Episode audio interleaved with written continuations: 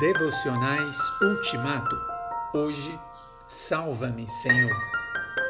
Pedro, num ímpeto de coragem, pediu: Mestre, se és tu mesmo, faça que eu vá até aí andando sobre a água também. Jesus disse: Venha. Pedro pulou do barco e começou a caminhar sobre a água na direção de Jesus. Mas quando ele olhou para baixo e viu as ondas batendo e fazendo barulho sob os seus pés, sua tranquilidade se foi e ele começou a afundar. Mestre, salva-me!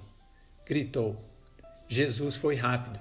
Alcançou Pedro, segurou-o pela mão e o censurou. Que homem sem coragem! O que aconteceu com você? Os dois subiram no barco e o vento acalmou. Os discípulos que haviam observado tudo de dentro do barco adoraram a Jesus, exclamando: Não há dúvida, tu és o Filho de Deus. Mateus capítulo 14, versículos 28 a 33. Pedro abandona o entusiasmo precipitado e bruto, tem a dúvida que o incapacita e passa à reverente adoração.